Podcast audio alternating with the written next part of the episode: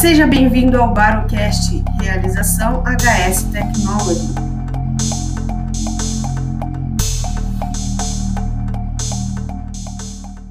Pessoal, sejam bem-vindos a mais um Barocast, o seu podcast que fala sobre baropodometria. Hoje, pela primeira vez aqui no Barocast, estamos com o casal, o Dr. Jamil Jorge e a Débora Duarte. Vamos começar então com a apresentação primeiro do pelo Jamil. O Jamil ele é médico com doutorado em fisiologia e também é cirurgião vascular e diretor da DJ Clínica de Reabilitação Vascular. E a Débora é fisioterapeuta, mestre em neurofisiologia e também diretora da DJ Clínica de Reabilitação Vascular. Eles são casados há mais de 10 anos, mas apenas em 2021 que começaram a trabalhar juntos. Então, já para a gente iniciar esse papo, podemos já começar falando por que e como que vocês começaram a trabalhar juntos. Sejam bem-vindos ao Barcast. Olá, boa noite. Obrigado pelo convite, em primeiro lugar. É uma honra poder falar um pouquinho do que a gente faz há mais ou menos uns quatro anos. E é um prazer conversar um pouquinho sobre esse tema que é de grande interesse nosso. Né? Boa noite, agradeço o convite. É um prazer né, a gente tá, apresentar um pouco do trabalho que a gente está desenvolvendo, na verdade, há, dois, dois anos. Ah, não, a gente a, a empresa foi em 2021, né? Uhum, é. A gente, na verdade, começou, ele já começou a me encaminhar, né, os pacientes em 2019 já, né? Uhum. Legal. E, mas como que foi? Por que, que vocês decidiram é, se juntar aí na área? Bem, começou assim? É, a gente, depois que se mudou para São Paulo, né? Eu fiz minha formação no Rio e em 2019 a gente se mudou para São Paulo e eu comecei a atender no SUS, né? Então comecei a pegar muitos pacientes em que eu não conseguia uma resposta do diagnóstico. Os pacientes vinham com dores nas pernas é, e o exame de pelo ultrassom, o exame físico, né? existia muita, é, muita discrepância né, entre a clínica que o paciente apresentava e o que o exame mostrava de alteração circulatória. Então, eu comecei a conversar com a Débora. Débora... Eu chegava em casa, né? Nossa, eu não entendo, esses pacientes têm dor, não tem nada na perna, né? No exame, né? Uhum. Aí, a minha formação, eu sou especialista em dor, né? No tratamento da dor. Aí eu tentava explicar para ele, eu falava, então, tem questão muscular, né? Questão do uhum. alinhamento, e aí ele não entendia nada, né? Formação cirúrgica, né? Uhum, essa, essa, análise um pouco biomecânica, ou mais clínica, né?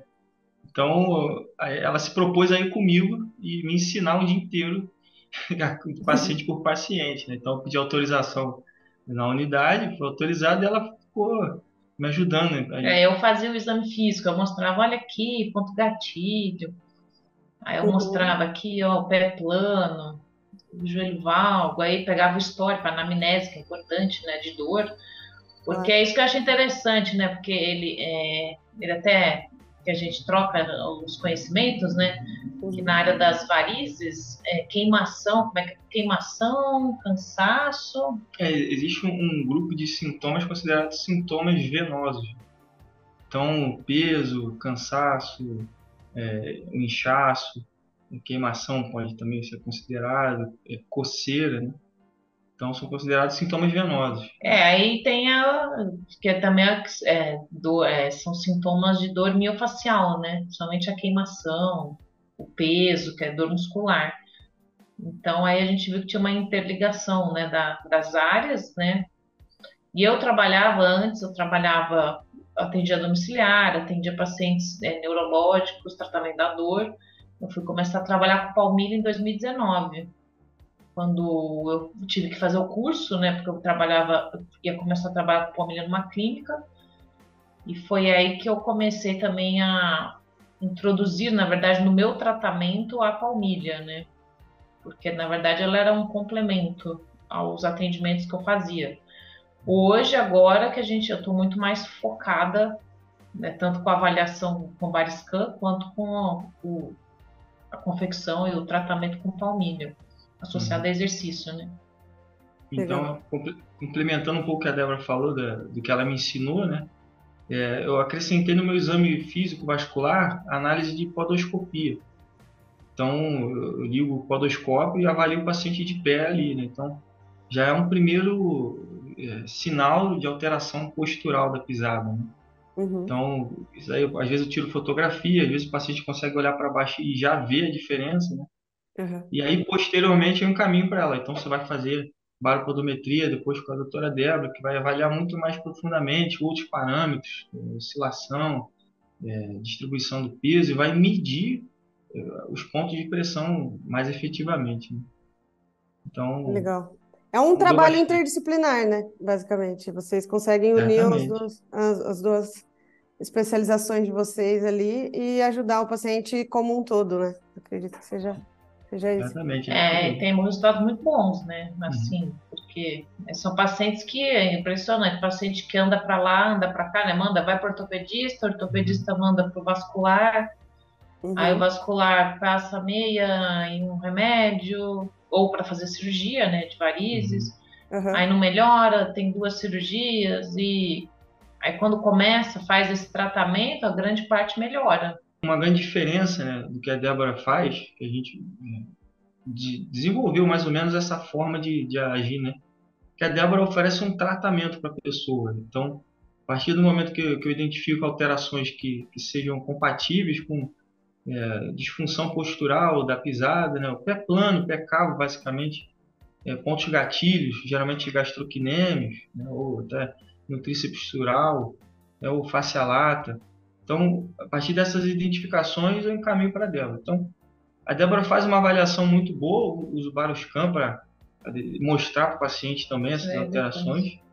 E, e, ela oferece, um, depois que prescreve a palmilha, né, um, uma reavaliação. Então, ela faz um tratamento mais longitudinal, né? Faz do começo, vai acompanhando o paciente, reavalia depois. Então isso também acho que faz grande diferença no, no segmento, né? Não é basicamente, ah, toma a palmilha aqui, tchau, subir. É não é bem uhum. isso. É, não é vender a palmilha é. e vai embora. Sim, entendi. Muito bom. É, gente, para a gente poder, é que a gente tem várias pessoas é, de várias áreas, né, é, seguindo a gente, também tem é, né, pacientes que seguem a gente. Então, queria que vocês pudessem explicar um pouco é, para a gente é, começar a falar sobre, por exemplo, dores nas pernas, né? A gente queria é, falar tudo são varizes. Como que é isso? Você pode explicar um pouco para a gente? Uma, é, isso realmente foi, foi uma mudança né, que, na observação, depois, principalmente, que a Débora me ensinou essa, esse conceito de avaliação muscular. Né? Então, hoje em dia, certamente a maior causa é a dor muscular, de uma forma geral, miofascial, né? Então, as varizes eu, eu, diria que em segundo lugar estão aí presentes. Né? Uhum. Né? Então, é, mas fala os é, tipos de varizes. Sim, sim. As varizes, quando a gente Não diz... São os vasinhos, né? Que as pessoas acham que são os vasinhos. É, justamente. Então, é, quando a gente fala varizes ou doença venosa, existem seis graus, né? Sendo que o, o sexto grau é quando o paciente já tem aquela úlcera, ferida aberta, né? Uhum. E aí vai do sexto até o primeiro. A gente tem os vasinhos no primeiro, vasinhos vermelhinhos, às vezes roxinhos, aquelas uhum. veias mais fininhas, né? E aí os intermediários, varizes mais grossas, é, com inchaço, com pigmentação, e até, até virar ferida. Então, como fator primário de dor, as varizes eu diria que estão em segundo lugar. Né?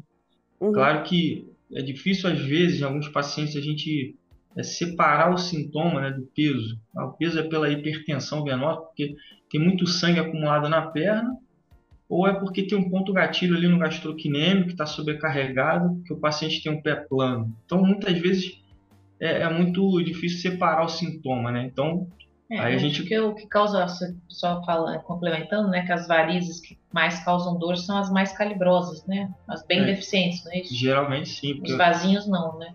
É, exatamente. Então, o que a gente observa é quando o paciente descreve, ah, doutor, tem uma queimação, é o mais comum. Queimação aqui na face lateral da perna e região posterior do joelho. Isso aí a gente vai, vai identificando, geralmente já começa a pensar em alteração do pé. Pode ter um pé plano, geralmente já vai no ponto gatilho gastrocnêmio medial, que certamente tem ponto gatilho ali. E face lata, provavelmente também pode ser que tenha. Então, a queimação, em geral, é pela sobrecarga muscular, que dificulta também, por consequência, né, o bombeamento do sangue. O músculo mais hipertônico, assim, mais duro, tenso, ele vai gerar algum ponto, algum momento, uma fadiga, né? Que também pode culminar com câimbras né, no final do dia ou câimbras uhum. noturnas, né? Também é muito comum. E eh, vem a queimação, né? O peso. Então, esse grau inicial dos vasinhos, varizes, é, certamente tem associação com dor miofascial. E essa associação é muito grande. Uhum. Então, muitas vezes a gente trata é, primeiro a dor é, miofascial, né? A Débora faz esse papel. E aí, posteriormente, a gente faz o tratamento da circulação. É, né? é, é, essa é a minha, minha visão, né? Sobre a questão da dor, né? Eu, os vasinhos não causam dor, né?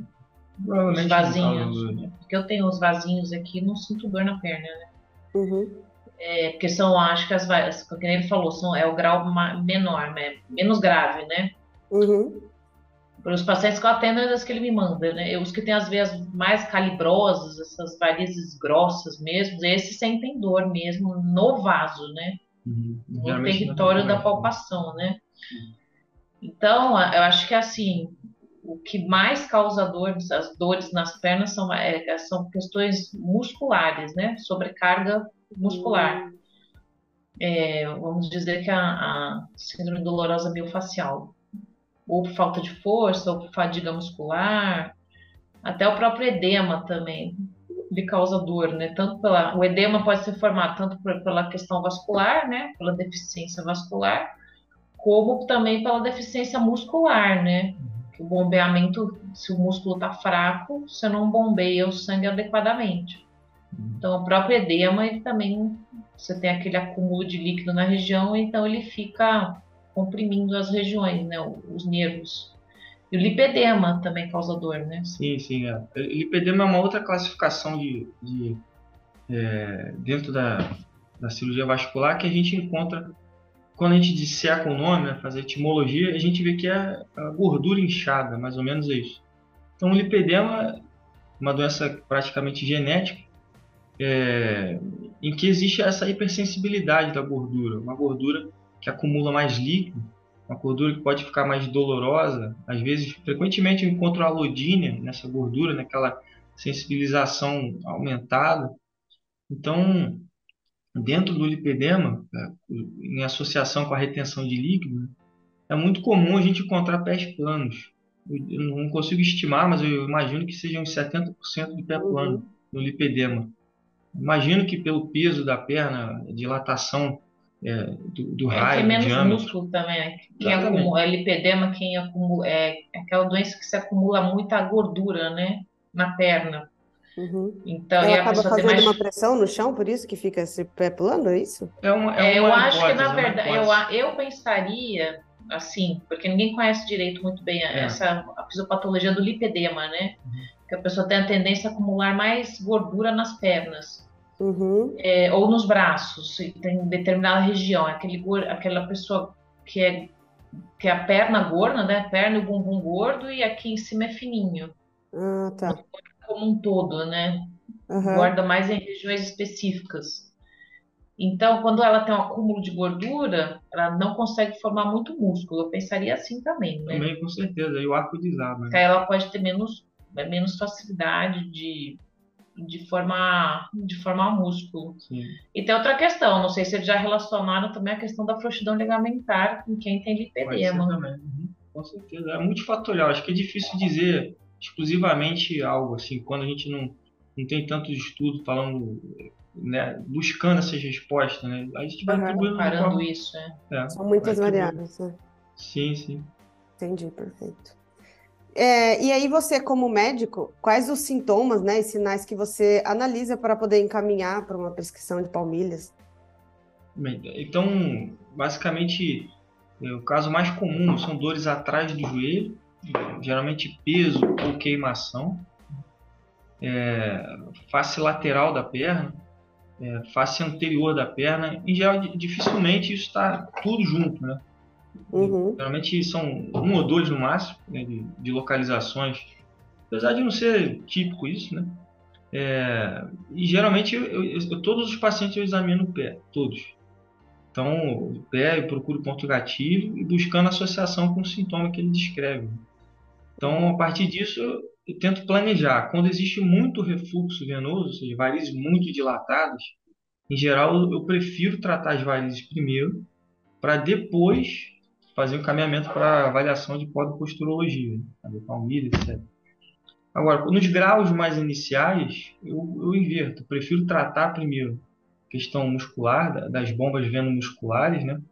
É, para ir depois a gente pensar na, no tratamento circulatório. É, eu, não, eu não sei se a gente cheguei a falar sobre as bombas venomusculares, né? São ou bombas impulso aspirativas também, é, o termo é semelhante. São grupos de, músculos e articulações que são responsáveis pelo bombeamento do sangue contra a força da gravidade. Né? Então são sete grupos de forma mais categorizada, assim. Tá? Hálux fibulosolear, a primeira. Então pega o hálux, músculo tá fibular pé, né? o solear. É, começa com o dedão, né? Dedão, vai. Músculo fibular e o solear, um grupamento com esses três é, compartimentos, né? A segunda bomba plantar, que envolve as veias plantares medial e lateral, sendo a lateral a principal, né? É, e é o, um dos principais pontos que, que a palmilha entra, né? Para impulsionar o sangue. Terceiro é, elemento, a gente tem a articulação tibiotarsica, o tornozelo propriamente, então a amplitude de movimento que o tornozelo exerce faz parte também de uma bomba, né? A principal e mais potente que é a bomba dos gastroquinêmios, né, é a quarta. Tem ainda a bomba poplite, né, que se localiza atrás do joelho. Tem ainda o quadríceps, né, a coxa praticamente, e os glúteos. Né? Então, com isso daí a gente tem é, sete bombas venomusculares, né, que envolvem as veias que estão dentro dos músculos. Né? Alguns grupos musculares funcionam como lagos venosos, ficam bem dilatados, recebendo muito sangue. Né? E após a sua contração, ocorre a ejeção. Né? Então, por isso que muitas vezes é, o ponto gatilho nessas musculaturas, algum grupo muscular desses, é, prejudica o sintoma, quer dizer, gera o sintoma, né? E aí se, se raciocinou na, nessa descrição de sintomas venosos. Né? Então, quando você vai, vai ver a história da descrição dos sintomas, basicamente você consegue fazer essa correlação entre ponto gatilho em algumas regiões e o sintoma presente é, de, de nomenclatura venosa, né? Uhum. Então, é, quando a gente raciocina essas sete bombas, né? O objetivo que a, que a gente sempre busca é, é isso, é otimizar essas bombas. É, né? começa, é isso que é interessante, né? Isso eu não sabia também, né? Isso que eu aprendi. Começa no pé, né? Uhum. Pé vai, vai toda uma cadeia, né? Pé, tornozelo, é, joelho, parte da frente para trás, né? Uhum. Anterior, posterior. Então aí você pensa, se você tem um tornozelo rígido, né, um pé plano deficiente, até um pé cavo também, né, que uhum. ele é uhum. rígido, então você já começa também a ter deficiência né, nesse retorno venoso como um todo. Nossa, faz muito sentido. Aí, uhum. é, então, aí, aí também aí entra a parte da biomecânica, que, é que você acaba também é, prejudicando o músculo, né? Então, tem, tá tudo correlacionado. É isso que a gente explica para os que os pacientes não entendem, né? Eles falam, é. mas o que, que, tem a ver a palmilha com vascular, né? É, uhum. é meio difícil, porque assim, o, o, primeiro, o primeiro estudo de palmilha e varizes é de 2015, né? Uhum. Diretamente comparando isso, né? Então, assim, pô, tem menos de 10 anos, né? Para uhum. incutir uma pesquisa clínica, é, até a realidade é, dos pacientes do SUS, por exemplo, né, que, é, que é o dia a dia. Né? Então demora, né? vai demorar isso. E para você ter uma ideia, é, nos guidelines da cirurgia vascular, só foi, só foi inserido palmilha como método de, de otimização da circulação né, em 2022. Tem um ano isso. Mas aqui no Brasil. Nossa, é agora. O europeu, o guideline ah, o europeu. europeu, não é no Brasil. É, exato. Ainda tem isso. É, claro, o brasileiro vai é, porque na Europa eles já fazem há mais tempo, né? esse raciocínio, a, a, França é a pioneira nisso. Né? Uhum. É, claro, a Argentina também teve a descrição dessas bombas, né? foi o médico da Argentina que descreveu essas sete bombas, mas quem, quem inseriu essa visualização do pé como uma bomba muito importante, né? a bomba plantar, foi o, o médico Jean-François Ur, é um francês, e até ele buscou melhor entender é, umas teorias antigas, né? Uhum. Então, ele até modificou. Antigamente se achava que a, a, o plexo de Lejar é, ele era muito importante para o bombeamento. Do pé, exatamente. É. O plexo de Lejar é uma rede venosa que fica no pé, como se fosse uma esponja ao redor do pé. Mais ou menos uhum. esse é o. Então, é, então ele... tudo começa no pé. Isso, isso. Só que o que, que esse médico fez? Ele viu muitos cadáveres, muitos, acho que mais de dois mil, não lembro o número certo. E aí ele viu que o plexo de Lejar já é um sinal de, de doença venosa inicial. Né? Então, ele viu que existe o estágio anterior a, essa, a esse plexo de Lejar desenvolvido. Né? Aí ele deu nome. E aí o outro anatomista tinha descrito já o plexo de Bourserret. São essa mesma rede venosa muito fina. Né? E uhum. a dilatação dela que o, o Lejar descreveu. Então, a dilatação venosa e aí, já, como ele disse, é, desmembrou isso, falou, não, Burserré é o plexo normal, Lejar é o plexo patológico. Então vamos ver no, no normal, que eu identifiquei nesses cadáveres que não tem doença venosa. É, e aí ele viu que a veia plantar lateral é, é um dos principais reservatórios do pé. E a musculatura que, que envolve ao redor, como é, teto e assoalho, né, é, é que espremem ela, mais ou menos isso que acontece. Uhum. Então, o volume de sangue injetado pode chegar a 40 ml. É a contração ml. muscular. É a contração. Do pé, né? Isso, isso. Que é, ele entra na bomba plantar. Músculo do pé, então. Então, é, aí na França, ou seja, eu estou falando isso tudo porque foi lá que começou essa avaliação, né? E, esse uhum. meio pesquisador que começou a. É, aquilo, a em geral, os médicos vasculares não têm essa ideia de músculo, né? Não, não, não se pensa sobre dor muscular. É, chega com dor na perna, o tratamento é o quê? Como é que você aprendeu? Meia? É, isso aí que eu aprendi na residência era assim: é. você quer atender varizes? Quer passar meia e flebotônico? É isso aí, meia. É assim, o pessoal simplifica. Meia Enfia meia em todo mundo. É meia, não, meia, claro, meia, remédio, meia realmente é claro, é importante. A meia é importante, a meia está associada, né? É. Mas às vezes tem paciente que não quer usar meia. Não pode. E aí usa a palmilha Isso, e melhora. Melhora igual.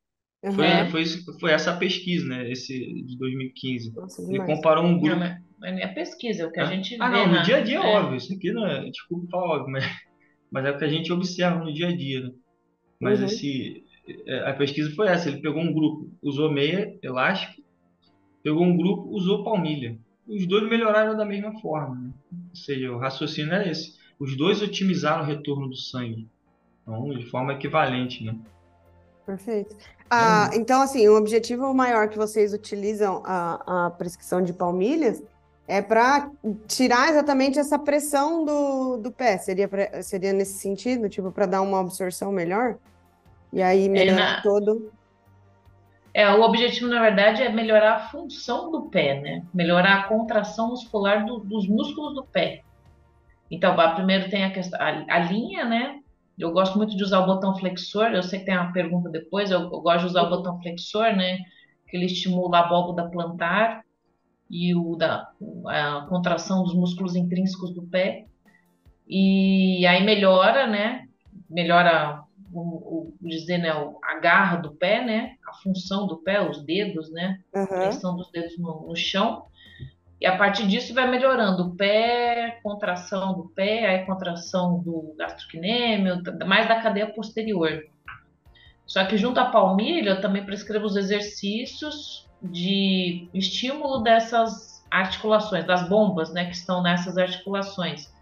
Então, passo exercício de fortalecimento de, de quadril, flexão de quadril, é, extensão de quadril, do glúteo, para glúteo médio, ponta do pé, né, para o gastrocnêmio. Então, eu passo uma listinha de exercício também junto com a palmilha, né? Uhum. Os pacientes para melhorar né, essa contração, essa, contra, essa contração muscular como um todo.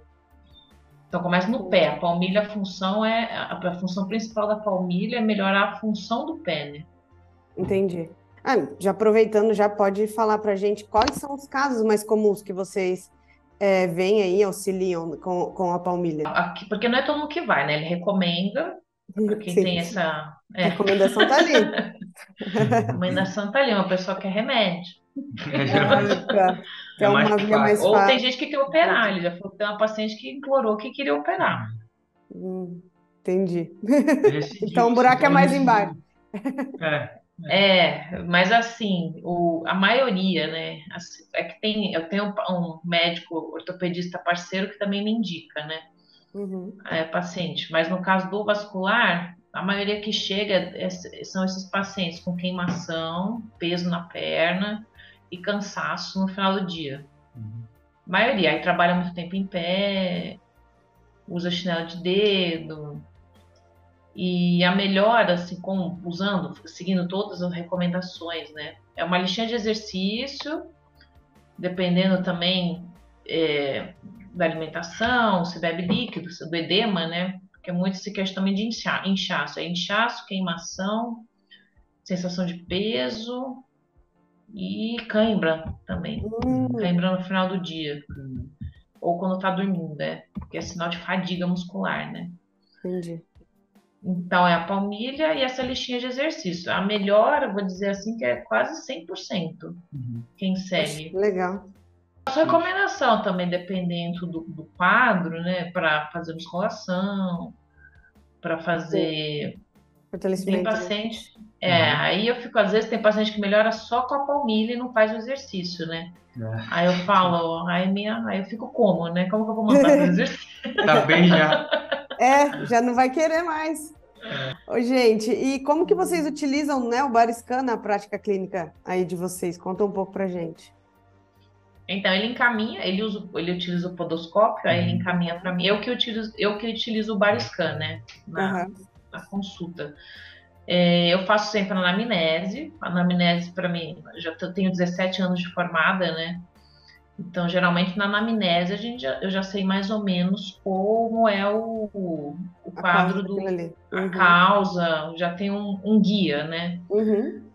Aí, antes de fazer qualquer exame físico, eu já faço, eu faço bariscan estático, na maioria das vezes. Quando é um caso é, bipodálico, né, apoiado com os dois pés. Uhum. Quando é um caso mais estranho assim, que eu tô na dúvida, às vezes eu faço unipodálico, a pessoa apoiando num pé só. É, então, aí o Bariscan eu faço essa avaliação, porque ele mostra, né, é, é muito importante porque o paciente vê uhum. assim, o que eu mais ou menos eu já espero, né? E realmente ele mostra aquilo que eu já, já espero, né? Que é uma rotação de pelve, ele já mostra aquela rotação de pelve no, no exame, mostra a pressão maior de um lado, ou a maioria tem um deslocamento posterior, então mostra aquelas regiões em vermelho, né? Aí eu explico para o paciente, olha, aqui a distribuição não está boa, né? Uhum. Que a gente tem que melhorar essa distribuição de carga nos seus pés, de um lado, do outro. Então, é, é muito importante o Bariscan para o paciente ver. Eu acho que isso, é, e para ele ver tanto também, porque a gente faz a reavaliação, uhum. todos têm mudança. É muito raro alguém que não tem mudança, né? Uhum. E com fazer a comparação do antes e depois, né? Daí, então. E faz a comparação do antes e depois, e assim, tem casos que surpreendem, some toda a área vermelha, né? De excesso de pressão, né? De sobrecarga. A, até a, a estabilometria também muda, né? A parte do equilíbrio. Uhum. Então, é, aí eu faço essa avaliação, faço vários scans e depois eu vou para avaliação física. Então, assim, é, é, é, vou dizer que mudou, adicionou, vamos dizer, 80% na minha avaliação, né? Porque os pacientes, eles gostam dessa questão visual. Uhum. E dessa questão do antes e depois. Você vê a diferença, né? A diferença real. Você fala, pô, a família funciona. Uhum. Vários pacientes falam isso, ah, funciona. Mesmo eles estando sem dor. É. O paciente está sem uhum. dor. Isso que eu falar. Aí você fala, eu acho que foi a palmilha. Ele está sentindo aquilo. É, é, mas precisa ver, às vezes precisa Isso, ver. Exato. Uhum. Aí ele olha e fala, nossa, então fez efeito, Ai, olha. Então, é. A gente escuta muito isso por Legal. aqui. Tipo, ai, é. olha, tá, melhorou, eu tô vendo que melhorou, eu tô sentindo, mas eu vi que melhorou. Tipo assim, a, o sentido é. não é suficiente. Porque eu tive um paciente que ele melhorou, mas ele tava ainda com um pouco de dor. Era um caso, não era de vascular, era ortopédico, né? Uhum. Ah, aí ele tava com dor ainda, não, era um caso um pouquinho mais complicado. Aí ele tava meio assim, né? Nossa, aí ele viu o exame, aí a rotação melhorou, saiu a sobrecarga do lateral, não sei o quê. Ele, ah, então fez efeito, olha. Poxa vida, que legal. É, gente, então, é, assim, só para a gente finalizar essa parte aí do Bariscan, que, qual que você, como que vocês avaliam essa importância, né, desse exame de baropodometria hoje na clínica de vocês? Ah, o que ela falou é, é, fundamental, assim, sem ele acho que acho que meio que dificultaria 90% do nosso trabalho, né? É, essa, é, eu acho que essa questão, né, da gente, ah, vamos avaliar o pé, é, às vezes é muito subjetivo para a pessoa, né? Uhum. Para a pessoa Muito entender. Etéreo, né? Fica aquela uhum. coisa virtual, assim. Então... É, porque eu tento falar de sobrecarga, é falar da relação músculo, varia, é, veias, é, que o pé, dessa maneira, às vezes fica muito abstrato para a pessoa, uhum. né? Uhum. Então, essa avaliação de baropodometria, ela dá algo concreto para o paciente. É, então ele vê, e é um exame, ele, aí a gente fala, é um exame, ele trata como se fosse um ultrassom, como se Sim. fosse também complementar, complementar, Você também consegue adicionar valor à sua consulta, né? Uhum. Legal. Porque ele fala, eu tenho, eu estou fazendo a minha, além da minha consulta, eu também estou fazendo um exame. Uhum. Porque eu imprimo, entrego para o paciente o exame. O relatório e tal. Uhum. Relatório, faço um relatório, entrego e ele leva para o médico. Oi, gente, então, para finalizar o nosso hum. papo, conta pra gente, se vocês puderem aí compartilhar com a gente algum caso clínico que vocês é, trataram, né? Que foi em conjunto aí com é, uhum. de vocês dois, né? Enfim, se tiver outra pessoa também. É, qual que foi o diagnóstico, a avaliação né, que vocês fizeram no Bariscan e qual que foi o resultado né, apresentado para o paciente? Então? É, não, só para que a gente fez, a gente publicou um trabalho no congresso, né? Um relato, esse um relato de caso, né? Uhum que é muito interessante. É, é, foi um caso típico do vascular, né? Que uhum. o tratamento seria completamente diferente, né? Ah, eu não sei se quer falar, fala dos sinais e sintomas. Ah, bem, é, é uma diagnóstico. Paciente... Sim, sim. Então, é era uma paciente de 58 anos, trabalhava como vendedora. Então, passava muitas horas em pé ao longo do dia. Aí ela se queixava de uma dor em queimação e peso. Era justamente na região da coxa distal, né? atrás do joelho, passava por trás do joelho e até a região proximal da perna. Mais ou menos ali os 30 centímetros de extensão de sintoma. É só na definido. perna, era isso? Oi? Era na perna? Não, coxa e perna. A coxa, coxa distal, perna proximal. Pegava uma área de uns 30 atrás. centímetros, é, atrás do joelho, das duas, né? É, e aí, isso já tinha muitos anos, tinha uns 10 anos que ela tinha essa dor. Claro que melhorava, piorava, né, em alguns momentos. E aí, no exame físico dela, ela tinha o primeiro grau de varizes, que é o C1, que a gente chama CAP, né? Que é o primeiro grau, são os vasinhos fininhos, telangiectasias, né, veias reticulares. Uhum. É o mais fininho, né? é o mais comum de a gente encontrar. É... E aí, diante dessa hipótese, já só pelo sintoma já vou procurando, né? Ela realmente tinha um, um, um exame físico do pé e essa paciente era uma paciente do SUS, né? Então lá eu não, eu não levo podoscópio, não tem lá. Mas ah, tá. certamente tá. é, lá eu fiz, eu examinei a paciente de pé, né? Então buscando a, mais ou menos a altura do, do arco plantar medial, longitudinal, né? O arco anterior também, ela, então ela tinha dois arcos bem desabados, né? Pé bem plano. É, além disso tinha ponto gatilho, gastrocnêmico, passe a lata também e, e trouxe um ecodoppler venoso que não mostrou nenhuma alteração profunda, né? Então, o sistema venoso profundo dela estava normal.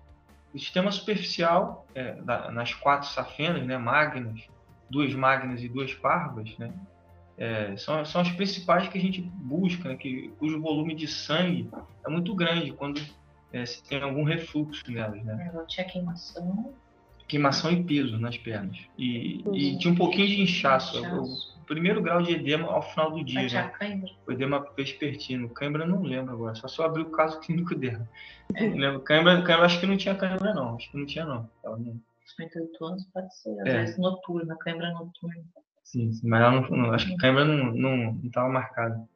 E aí então foi isso, né? É, eu orientei primeiro que ela fizesse palmilhas, né? E aí ela fez as palmilhas.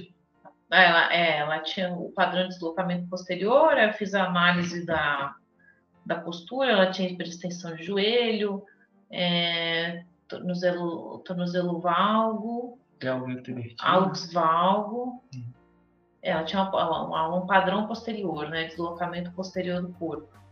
O pé, os, os pés planos, desabamento do arco medial. E na barra ela mostrou uma. jogou mais peso, jogando mais peso né, do lado direito. A gente até fez na apresentação o antes e depois, né? Com vários scan. Com vários scan. Uhum. Assim, não teve uma grande de mudança, não apagou o vermelho, que ela teve tinha uhum. mais é, uma tensão mais, é, mais peso do, do lado direito é, posterior. É... Ah, eu estou complementar as análises, os scores clínicos né, que eu tinha ah, feito. É, isso é. São, são dois scores que a gente usa, geralmente. O, a escala visual analógica comum, né, de 0 a 10 uhum. comum, e o VCSS, que é, é Venus Clinical Severity Score que ele vê mais ou menos a, a, a, a gravidade dos sintomas venosos, né? Uhum. Então são vários, é, dor, peso, inchaço, né, varizes. Então nesses dois scores, né, é, ela tinha pontuado 5 é, no, no, lado direito e 7 no lado esquerdo. Então acho que é, o máximo é do visual analógico. Ah, tá, de dor? É, são, tá. são 10. O VCSS eu não lembro, acho que era 8 ah, ela tinha 5 de dor na esquerda e 7 de dor na, na direita. direita. A direita tinha mais. Era uma dor bem forte mesmo. E aí depois, com a, com a palmilha, os dois scores reduziram, né? É, ela, ela fez vários até aqui a imagem. É, tem aqui, a gente tem um. Ah, eu um quero ela para mim, se vocês puderem me mandar.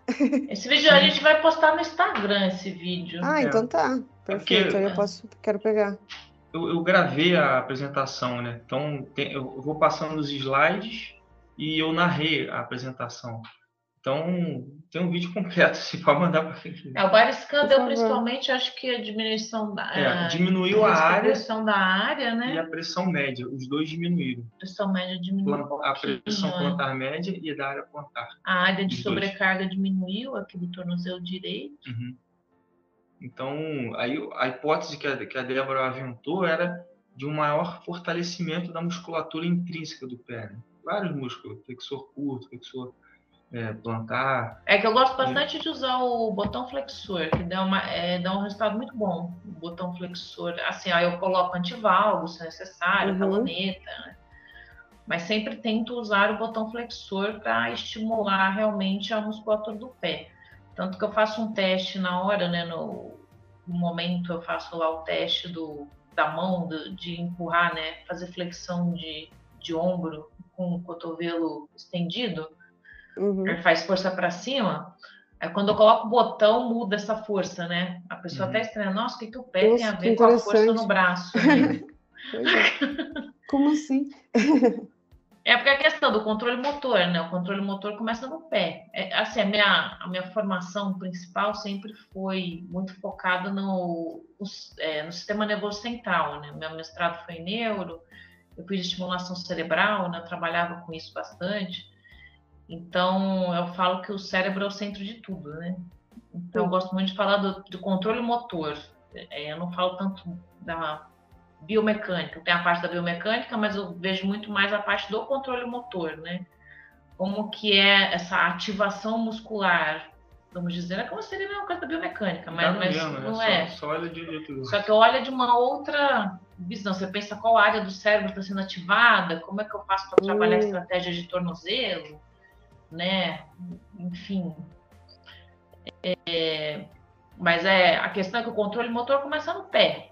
Se você não tem um pé eficiente para se prender no chão, vamos dizer assim, né? Se não tem uma ativação muscular eficiente dos músculos do pé, é, aí é uma, é uma reação em cadeia, né? Começa é, em cima, não, os músculos da perna não funcionam, os músculos do quadril não funcionam, e assim por diante. Aí eu sempre falo para o Jamil, eu, eu tenho pé plano, ele tem pé cavo. Hum. O pé cavo é muito mais difícil de tratar, o pé cavo. Porque o pé cavo é rígido, né? É, é, muito difícil você conseguir ativar aquela musculatura exclusivamente com palmilha você uhum. conseguir ter mobilidade num pé cavo, né? Tanto que ele ainda tem dor na perna. A gente, a gente é, nós somos as nossas cobaias, né? O proteção da palmilha. Muito bom. Tá, tá certo, cara. Ele se queixa de um negócio, eu falei, ah, deixa eu testar esse Deixa eu negócio. ver. É. Melhor coisa. É, O meu problema principal é calo, né? é. É calo no, no dedão, principalmente no pé direito, que é muito pé plano. Mas que os pacientes falam, ai, doutor, eu tenho pé plano, é, eu não sei porque minha mãe. ah, Teve uma menina, né, de 20 anos, ai, minha mãe não tratou quando eu era pequena, eu não usei botinha, né? Aí eu virei para ela e falei, eu usei botinha. E eu só arranjei uma dor no joelho É, e fiquei torcendo o pé por causa da botinha. não adianta Porque nada. meu, meu pé continua plano. Ela, "Ai, agora eu tô mais tranquila. Porque eu mesma, né, assim, e eu vou contar a questão da palmilha, né? E quando a gente fez o curso, quando eu fiz o curso, né, eu não acreditava muito na palmilha, porque a minha formação é da USP. E o pessoal da USP não acredita muito em palmilha, porque fala que é algo que você tira e acaba o efeito, né? Aí eu fui fazer o curso meio assim, será que funciona? Será que não funciona? meio né? desacreditada. É, meio desacreditada. Só que aí eu fiz, a gente faz a nossa própria palmilha. E eu, a gente foi correr um dia depois. E eu sempre que eu corro, eu ficava com dor no joelho. Que eu corria, eu ficava com dor no joelho. Aí eu corri aquele dia, subida, descida, e não fiquei com dor no joelho. Aí eu falei, ah, não é possível que a palmilha fez isso, né? Deu esse resultado. E aí realmente eu senti e eu parei de torcer o pé, que eu torci a torção de repetição, torce de repetição, né? Por essa questão. Foi até de- do, do Pedrone, é, foi daí de Londrina que eu fiz o. É o, o curso. Júnior? É. Mauro Pedroni? É. Que ele, ele inclusive desenvolveu esse curso com uma, é, com uma professora minha, né? Que era Uhum. a Odete. Que tem toda essa visão do controle motor, de começar no pé, ativação muscular. E realmente dá um re- resultado incrível, assim, porque é muito difícil eu ter algum paciente que não melhore. Se eles seguem, se eles seguirem as orientações e seguirem com reavaliação, porque o que, que ele falou do tratamento, que nem essa paciente, é, ela voltou para a reavaliação, né? Porque eu reavalio, vejo como é que tá a questão do controle motor, da queixa, e faço, se possível, se necessário, adaptações na palmilha, Uhum. pensando nessa questão da evolução do tratamento. Aham. Por exemplo, ah, agora ela apresentou, talvez, ah, tem muitos que voltam, ah, eu tô com calo no dedo, assim, ou tô com uma dor lateral, aquela dor melhorou, só que eu tô com uma dor, uma outra dor, né? Então, a, o tratamento vai evoluindo, tanto a questão dos exercícios orientados, como a questão da palmilha, né? Qual, qual elemento que eu vou usar, o que, que eu vou tirar, o que, que eu vou colocar, e foi o caso dessa paciente, porque ela zerou a dor. Foi isso? Ela Ah, zerou. ficou, ficou bem sutil. Um na Foi de visual 5 analógica. para 1, foi isso? Isso, foi. E 7 para 2. E 7 para 2, usando a É. palmilha e fazendo os exercícios que são Exercícios. simples. Eu, eu oriento exercícios que você faz em 5 minutos. E ela Ela usa já palmilha até hoje? Usa. Usa até, que os pacientes aí depois Aí eles voltam chega- 3 anos depois, né? Ah. a palmilha já tá toda estrupiada já. É. Isso. Eu falo, tem que fazer outra palmilha, porque a minha já. Já foi. E ela não usa mais meia Não elástica, usa essa mais, é isso que eu ia paciente. falar. Ela, ela usava, e ficava o dia todo com a meia. E mesmo assim tinha esses sintomas, né? Então, só complementando, uma coisa interessante é que é, a- essas, esse padrão de dores, né? E que certamente, para mim, é, parece que é um preditor de que vai responder muito bem com a palmilha. É o paciente que tem sintomas apesar do uso da meia elástica. Existe. Uhum. Claro, porque a, compressão da meia elástica de, de 30 milímetros de mercúrio no máximo, ali, pensando no dia a dia, né? É, não é capaz de, de otimizar o ponto gatilho ou de, de melhorar a biomecânica a ponto de não gerar sobrecarga e sintoma. né? Então, quando o paciente vem, ah, eu já uso meia e mesmo assim tenho dor. Ou então, quando o paciente operou, fez cirurgia de varizes, né? E, e acontece uma recidiva rápida, assim, ou às vezes nem tão rápida, mas com menos de dois anos já volta a ter veias mais dilatadas. Aí tem que se pensar na alteração do pé, né? E aí uhum. todo esse controle motor que a Débora explicou está intimamente relacionado com isso. Né? Então, paciente que, que não se modificou é, do ponto de vista de, de bombeamento do sangue. Ou seja, você tirou a sobrecarga do sistema superficial, né? ou seja, fez a cirurgia de varizes, mas o sistema profundo, né? Que carrega 85% mais ou menos do sangue de volta, é, e é esse é o foco da palmilha, né? É, se ele não for melhorado, vai passar um tempo, fator base da, do problema circulatório, claro, genético também, mas é, o que a gente consegue intervir, né, de forma a melhorar, é, não foi modificado. Então, o pé plano continua, né? Ou então o pé cavo demais, aquele pé rígido. Então, isso, se não for modificado esse padrão postural, né, certamente acontece a recidiva. Né? Então, é, essa semana eu atendi duas que fizeram duas cirurgias de varizes. Então. E continuam com dor. Então, não é, não é exatamente a, a veia doente que está gerando a dor, né? E vocês costumam pegar bastante, por exemplo, que nem ela falou agora, é, pós-operatório, assim, para auxiliar também? Depois, por exemplo, fez alguma cirurgia né, de, enfim, vascular, e aí precisa desse acompanhamento depois? Acontece bastante? Nesses casos. É, então, é, ah, agora assim, o pós-operatório, no momento, não. Por que é. que acontece? Assim, na minha visão, né? Uhum. Quem procurou operar ainda não tem essa visão de que não ah, seria tá. necessário tá. operar, entendeu? Ou talvez não fosse o melhor momento para operar. Né? Talvez tenha essa, essas duas hipóteses, né? É, e, ultimamente eu, eu, faço menos cirurgias, né? Eu faço muito mais tratamento é, minimamente invasivo, né? Laser transdérmico, É, com espuma, espuma você manda, né? Quem fez a aplicação de espuma densa. Eu acho que é, porque a gente está é, tá começando a trabalhar agora com o público para prevenir, né? A piora das varizes. Progressão. É, tem, a tem progressão. Um, né? Tem outro estudo agora, acho que é de 2020, que eles buscaram é, fazer uma predição da progressão das varizes em quem tinha pé plano e em quem tinha pé considerado normal. Né? Uhum. pareceu que eles observaram que quem tinha pé plano tinha uma predisposição um pouco maior de desenvolver varizes, né? Então foi um estudo uhum. prospectivo, né? Então realmente é, vai, vai, só vai montando um quebra-cabeça maior, né? Você vai colocando mais uma pecinha aqui, outra pecinha ali, para entender melhor a doença venosa e a progressão dela. Gente, eu agradeço muito vocês por, pela disponibilidade, né? Por vocês terem ficado, enfim, até esse horário falando aí comigo, por ter aberto um pouquinho, um pedacinho da, do dia de vocês aí para a gente poder conversar. É, quero que vocês deixem a rede social aí de vocês para as pessoas poderem seguir vocês, né? Enfim, se tiverem algum projeto que queiram divulgar também, fiquem à vontade.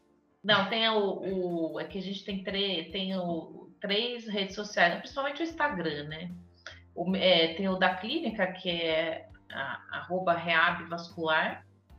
Tem o meu, que é doutora Débora Duarte Macea. E tem o do Jamil, que é doutor Jamil Jorge Marum. É, a gente não é muito de rede social, né? Porque a gente tem duas filhas. Por isso esse horário também. Esse horário a gente está acostumado já do é, pouco, não tem problema. Cinco horas já tá bom, né? É, então, mas a gente não tem TikTok também, não tem TikTok. É. Mas tem, lá a gente tenta atualizar sempre, né? Agora a gente está se dedicando mais para a nossa clínica, para desenvolver o nosso. Esse é o, assim, vamos dizer, o nosso projeto, né? Uhum. Porque é difícil você entrar numa área em que é, vender essa ideia. Primeiro que no Brasil é difícil vender a ideia de prevenção, né? A questão de prevenção de, de, de doenças, de doenças né? Doença venosa de uma maneira geral. E essa questão também de, de precisar muito do envolvimento do paciente, né? Uhum. Então a gente está investindo mesmo nessa ideia, nessa proposta de reabilitação vascular, que não é o tratamento vascular, né? É a reabilitação vascular real do problema, uhum. que é evitar, não é, é tirar a pessoa da cirurgia, que foram vários casos, diversos pacientes que chegaram para serem operados, uhum.